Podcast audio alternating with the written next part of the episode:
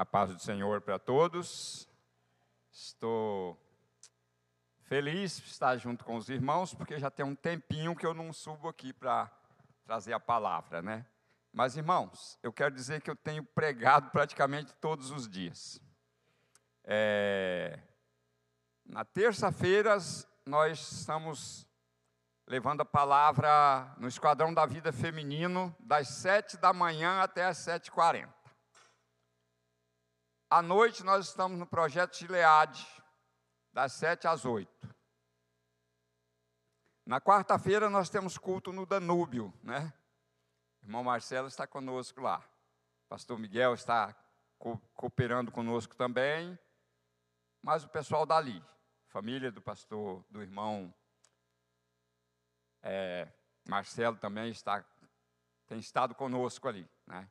É um prazer ver os meus irmãos ali. É, na quinta-feira de manhã, das sete às oito, nós estamos no Esquadrão da Vida Masculino, levando a palavra. E à noite nós estamos aqui, né? Então isso significa que a gente na quinta-feira a gente tem, aliás, eu não tenho dificuldade que eu acordo sempre cedo, né? Mas é, tem gente que vai ter essa dificuldade. Mas quando dá noite eu estou pregado, estou cansado, né? Hoje, por exemplo, à tarde eu estava muito cansado, né? Na sexta-feira nós levamos janta na rua para o pessoal. E no sábado nós temos o trabalho no Danúbio às, das quatro às cinco horas, né? Normalmente a gente faz visitas, ora com as pessoas, né? Então estamos sempre ali fazendo a obra do Senhor. Então quero dizer que nós não temos ficado é, parados, né? Estamos sempre fazendo aquilo que Deus colocou no nosso coração fazer. Eu quero convidar os irmãos agora para abrir as suas Bíblias. No livro de Segundos Reis, no capítulo 8, Segundos Reis, capítulo 8, versos 1 a 6. Eu vou ler no celular porque a fonte é maior e o brilho é maior também. E eu estou como é que diz a história, visibilidade quase zero. é, eu, eu tenho visto a mão de Deus nos protegendo a cada dia, aonde nós andamos, e também aonde nós levamos a palavra, também nos orientando, nos direcionando, né? Então, esse texto, ele diz assim: a sunamita recebe de volta a sua propriedade.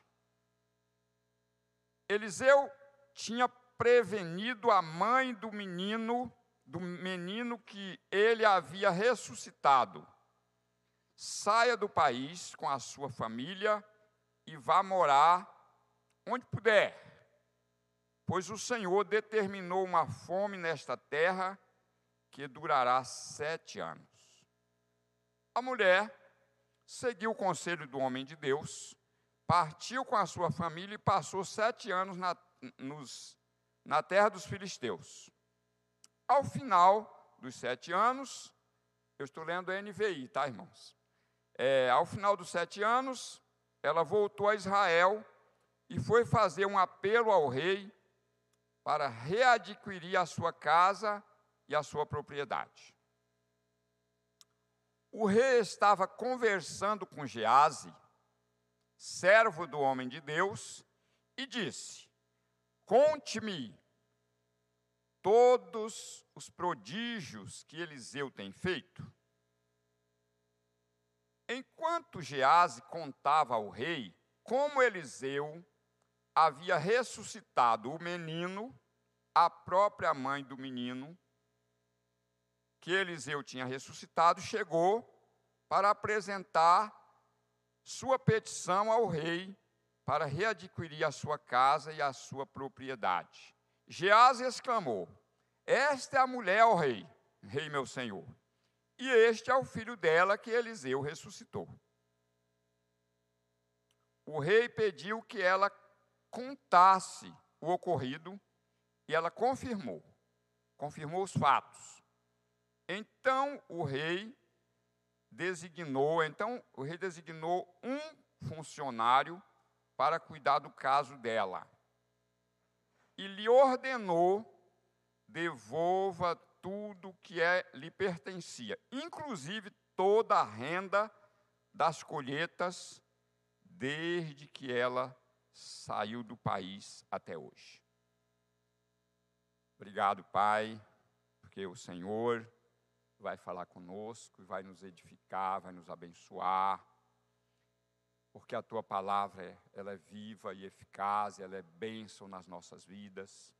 Senhor, eu te louvo pela vida dos meus irmãos aqui presentes. As irmãos, essa mensagem ela pode receber vários títulos. Nós colocamos como restituição, mas ela pode ser também descrita como colheita ou como resultado da obediência. Ela pode receber vários títulos de acordo com que nós, que o Espírito Santo, na verdade, trouxe ao nosso coração. Mas essa mensagem, de verdade, ela começa no capítulo 4, irmãos. No capítulo 4, essa mulher aparece como uma, uma mulher rica,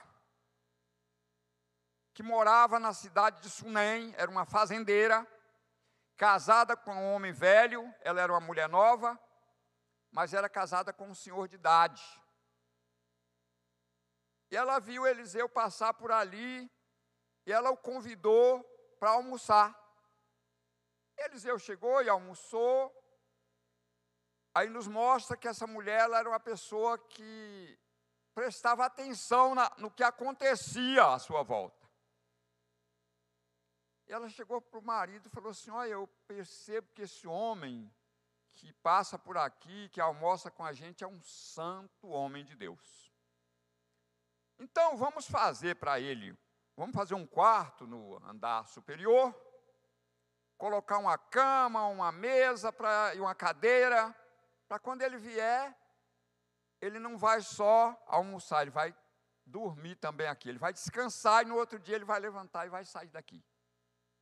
Então era mulher prestativa. E assim ela fez.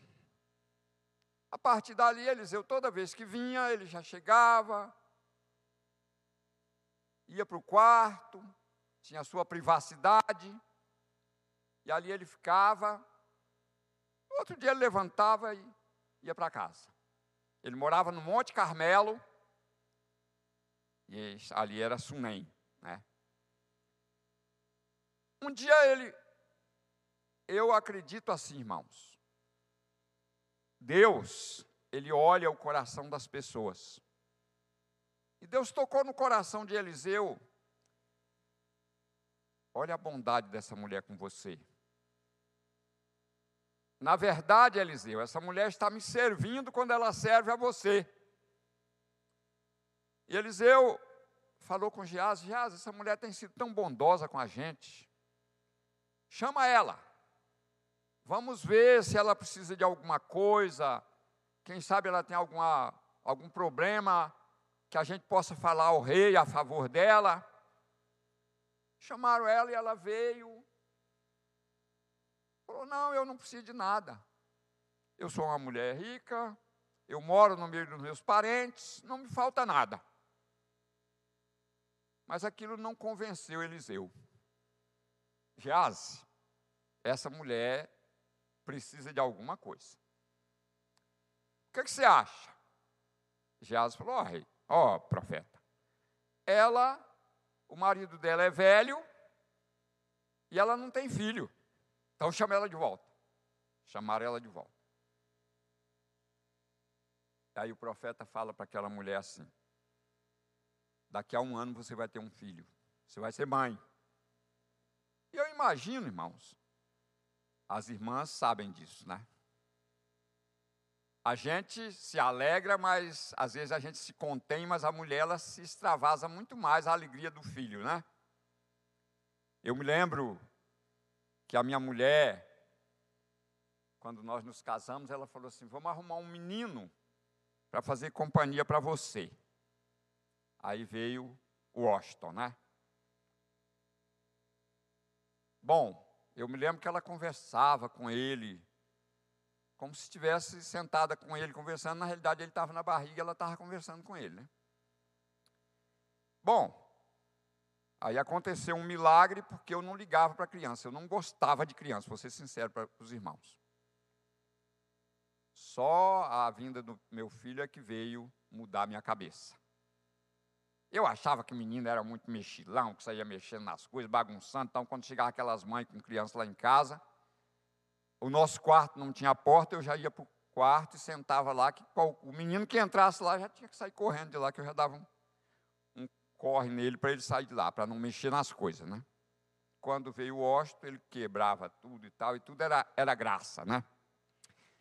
Mas aquela mulher, não, profeta, não minta para sua serva, não, porque como que eu vou ter um filho?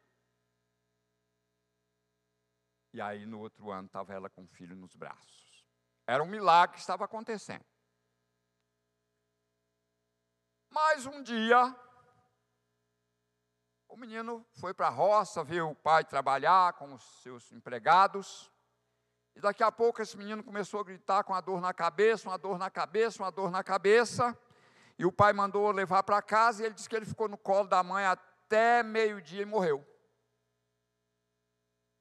E a mulher mandou um recado para o marido: ó, oh, manda aqui um, um servo com um jumento e arriado, já prontinho para viajar, porque eu vou lá na casa do homem de Deus.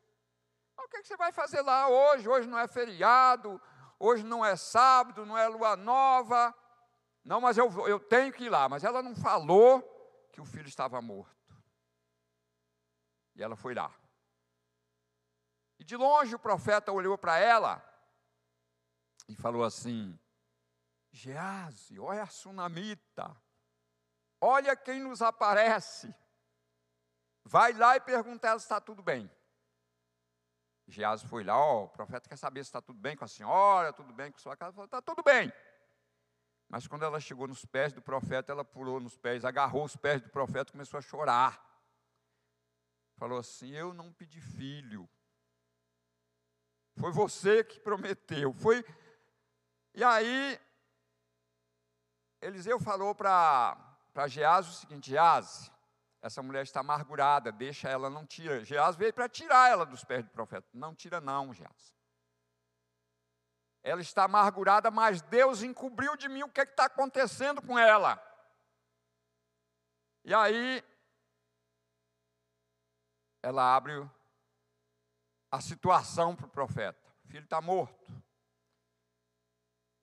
E o profeta chama Geás, pega o meu bordão aqui, vai lá e coloca no rosto do menino. Aí ela falou: Não, eu não vou sair daqui com ele, não, eu só vou com você, profeta. E aí o profeta foi. E chegou lá e o profeta ressuscitou esse menino e entregou para a mãe. Bom, até aí, irmão, irmãos, é um grande milagre. Primeiro, o nascimento de um menino que era impossível aos olhos da própria mãe. E agora, a morte e ressurreição desse menino. Então, isso já é algo tremendamente maravilhoso. Mas aí, o profeta continua a trajetória dele, um dia ele chega e fala assim: Ó, pega tudo que você tem, pega a sua família e vai embora daqui, porque Deus vai mandar uma fome de sete anos para o país. Então vá peregrinar em outro lugar. E diz que ela obedeceu e foi. E foi para o país dos filisteus, que era um país vizinho, e lá ela morou sete anos. Só que nesses sete anos, casa dela, terra dela, tinha tudo, com certeza outras pessoas tomaram posse, né? E aí passou os sete anos, a mulher volta e a mulher fala: agora eu vou ter que ir lá no rei entrar com uma petição para reaver meus bens. E olha o que, é que Deus faz. Quando a mulher chega para falar com o rei, quem está lá? Gease, o servo do homem de Deus. Conversando com o rei, isso nos mostra que havia intimidade. Eu não sei se entre o profeta e o rei, mas entre Gease e o rei havia. E o profeta está falando assim: ó, Geás, me conta todos os grandes feitos de Eliseu. E aí ele, Geazi começa a contar essa história da mulher. Olha, entre as muitas coisas que Eliseu tem feito, uma que eu acho maravilhosa, muito importante, é que ele profetizou que a mulher ia ser mãe, a mulher ganhou o filho, o filho morreu e ele ressuscitou o filho dela. E quando está no meio dessa conversa, a mulher chega. Ele rei, está aí, ó. Como é que diz? Eu mostro o milagre e mostro o santo também, rei. Olha a mulher. Essa mulher e esse rapaz aí é o filho dela. E aí o, o rei chama a mulher, então, como que foi a história mesmo? Aí ela conta para o rei, e o rei chama um oficial, em outras versões diz que ele chama um oficial, e fala assim: ó, você vai providenciar para essa mulher a sua casa, suas terras, seus bens, e o valor das colheitas dos sete anos. Não sei como que é em Israel, não sei como que é a medida da, das terras. Aqui são alqueires, são hectares, né? E para os irmãos terem uma ideia, estou falando daquilo que eu já participei. Aqui no Mato Grosso do Sul, se aluga um hectare de terra pelo valor de 50 sacas de sojas. Então eu trabalhava na usina e quando a usina alugava uma fazenda daquelas ali em volta, era o valor era 50 sacas de soja por hectare. E eu me lembro de um fazendeiro que ele alugou 900 hectares de terra plana, que era uma terra que era vizinha nossa. Ele alugou para a usina. E depois que ele alugou, ele falou assim: Sabe quando que eu vou plantar um pé de soja? Nunca mais. Nunca mais eu planto um pé de soja. Porque eu planto soja. Tem ano que dá, tem ano que não dá. No ano que chove bem, a soja produz. No ano que não chove, a, a soja não produz. E aqui eu recebo todo dia primeiro, o dinheiro está na minha conta, sem precisar trabalhar.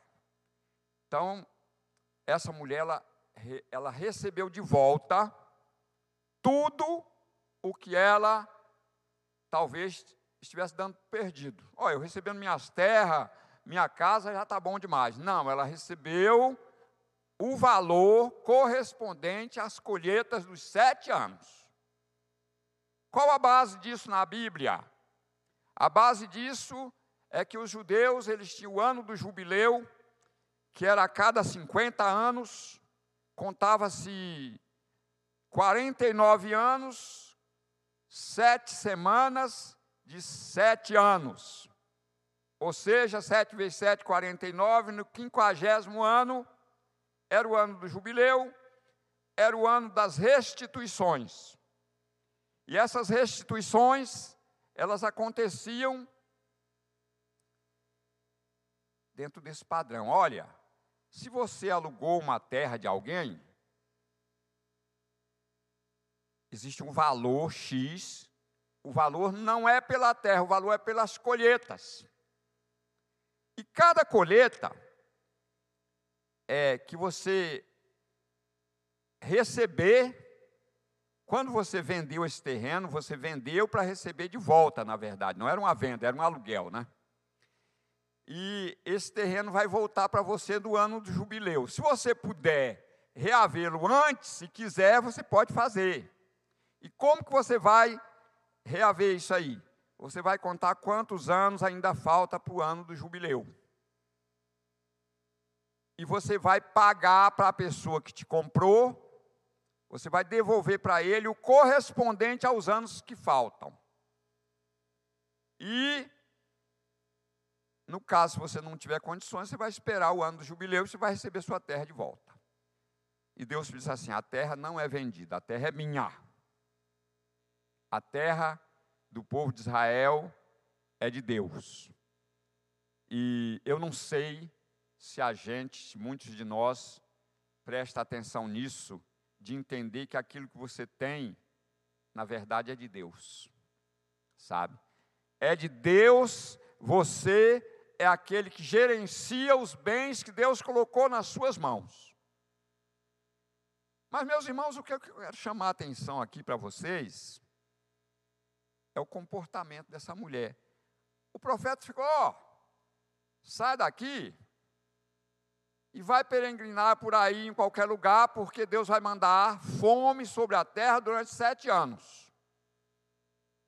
E ela não teve nenhuma dificuldade em obedecer. Foi. Simplesmente largou tudo e foi. Irmãos, muitas vezes, o problema que eu estou enfrentando, ele tem nome. Ele chama desobediência à palavra de Deus. Tem pessoas que Deus está falando há muitos anos. E ele continua sofrendo. E ele continua reclamando. Mas ele não se posiciona. Puxa, Deus está falando isso comigo há muito tempo. Irmãos, veja bem, eu, eu estou falando do que eu vivi. Eu me converti, fui para Belo Horizonte, tive experiência com Deus, Deus visitou meu coração, mas eu comecei, entrei num período de aprendizado com Deus.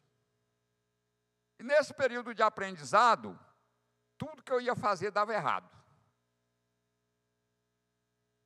Se eu ia vender, eu não conseguia vender. Se eu ia procurar emprego, eu não achava emprego. Aí um dia eu achei o emprego. Aí orei a Deus se eu deveria aceitar esse emprego ou não. Deus falou comigo. 1 Coríntios capítulo 7, verso 23. Você foi comprado por bom preço, por um alto preço.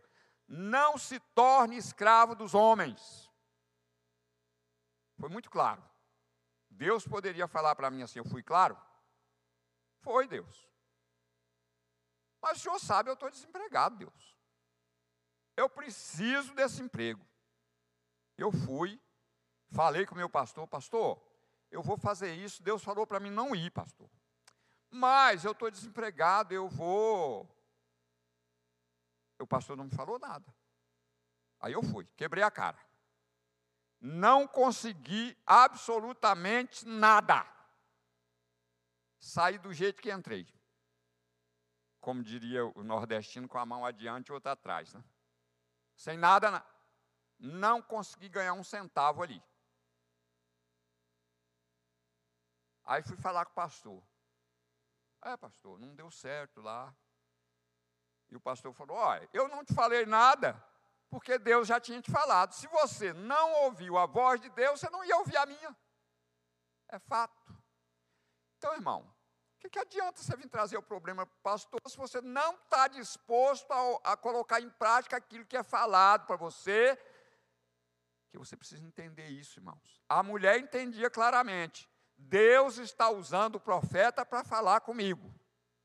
Agora eu talvez entenda da seguinte forma: se o negócio é bom, se o pastor falar, irmão, vai ser só bênção, aleluia.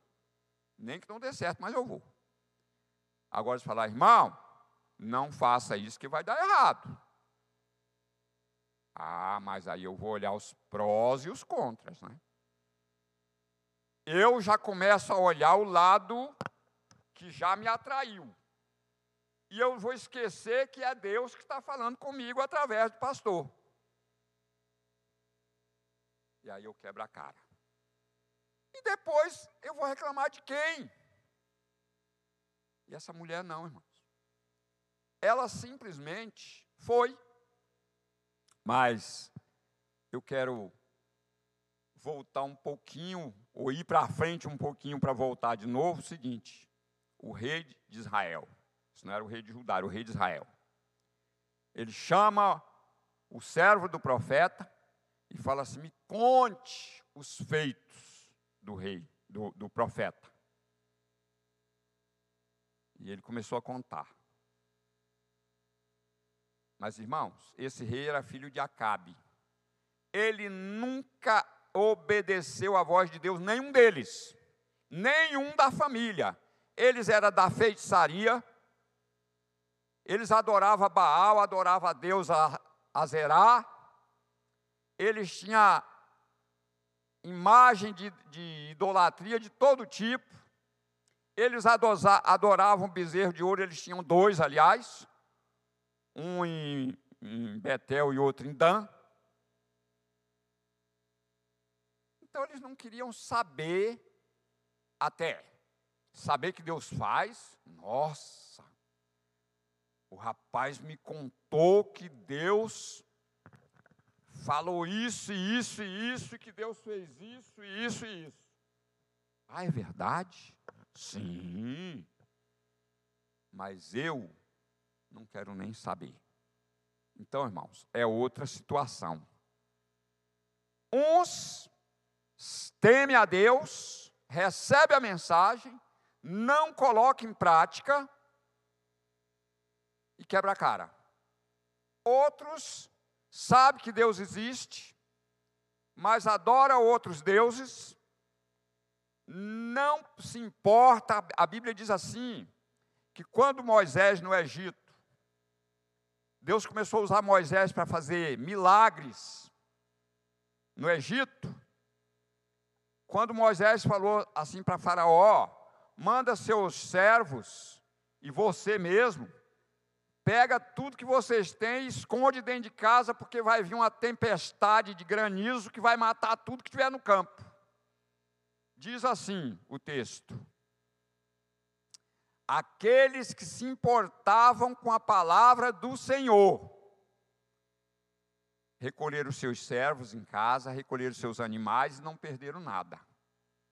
Mas os que não, não davam crédito à palavra de Deus, perderam tudo. Inclusive Faraó perdeu. Então, irmãos, o que, que adianta eu ler a Bíblia? O que, que adianta eu ouvir a palavra? Se não existe meu coração disposição para abraçar essa palavra que foi trazida para mim. Então Deus, eu sempre falo assim, Deus não joga a conversa fora, irmãos. Se Deus está falando ao seu coração, você sabe que não é o pastor. O pastor não tem poder de chegar lá dentro do seu coração e começar a falar. Mas Deus tem, e Ele fala. Então, se Deus está falando ao seu coração, não é brincadeira, irmãos. Não é brincadeira, irmã. Coloque em prática que você vai ver o resultado. Então, essa mulher, ela teve a sua restituição de uma forma ampla. Eu não sei se o marido dela ainda estava vivo, mas ela tinha o seu filho ali com ela, ela tinha os seus parentes, e eu tenho certeza da alegria que ela chegou em casa. Gente, o rei mandou me devolver tudo, inclusive a produção dos sete anos que aconteceram na terra. Ah, mas esses anos a terra não produziu nada, não importa. O rei mandou me pagar. Ou seja, valeu a pena ouvir e colocar em prática a palavra de Deus. Então, irmãos, essa mulher, a princípio, parece que ela fez um sacrifício tremendo. Larga tudo que tem, uma casa boa, era um sobrado. Uma fazenda cheia de plantas, cheia de, de, de vegetais, cheia de lavoura, né? Abandona tudo isso. Se ela fica ali, ela teria o desprazer de ver o sol, a seca, acabar com tudo e ela ficar pobre mas ela continuou rica. Então, irmãos, vale a pena dar crédito à palavra de Deus. Então, Deus está falando com você essa noite exatamente isso, dê crédito à minha palavra. Quando eu te falar, eu não estou brincando, eu estou falando sério. Deus diz no profeta Isaías assim: a minha palavra não volta vazia. Ela vai produzir o resultado para o qual ela foi lançada. Se você não receber, não é culpa de Deus, não. Porque ela foi lançada com um propósito. E talvez nessa noite, Deus está falando para você de futuro.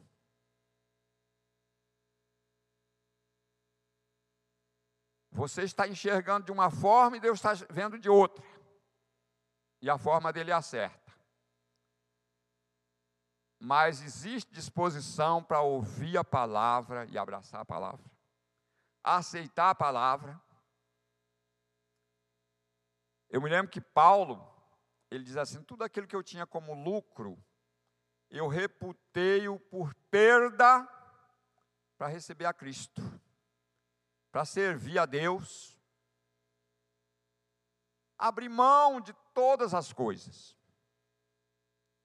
Eu creio que um dia nós vamos encontrar Paulo lá no céu e podemos perguntar: Paulo, você se arrepende de alguma coisa que você fez para Deus? Eu tenho certeza que não. Alguns tempo atrás, uns dois, três anos atrás, eu estava vendo na internet um, um vídeo uma pessoa foi arrebatada e foi ao céu. E ela chegou lá no céu e ela começou a pedir: Eu quero ver Fulano. Ela disse que pediu assim: Eu quero ver o rei Davi. E ela disse que o rei Davi apareceu novinho, jovem, do mesmo jeito que ele era quando ele era novo, ele é lá no céu. É assim que você vai ser, meu irmão essa sua velhice, essa minha velhice aqui, ela vai ficar aqui. Sabe? Ele disse que falou assim: Eu quero ver o apóstolo Paulo. E o apóstolo Paulo apareceu novo, bonito. Porque lá é assim. No céu é diferente daqui. Então, irmão, primeiro eu estou me preparando para ir e não para ficar. Você está se preparando para ir, não para ficar. Então, o melhor preparo é dar atenção à palavra, ouvir e praticar. Essa mulher, ela nos dá um exemplo de como vale a pena ouvir e obedecer a palavra de Deus. Então, que Deus nos abençoe nessa noite e que a sua palavra continue produzindo efeito para o qual ela foi lançada nessa noite. Amém? Deus abençoe, irmão.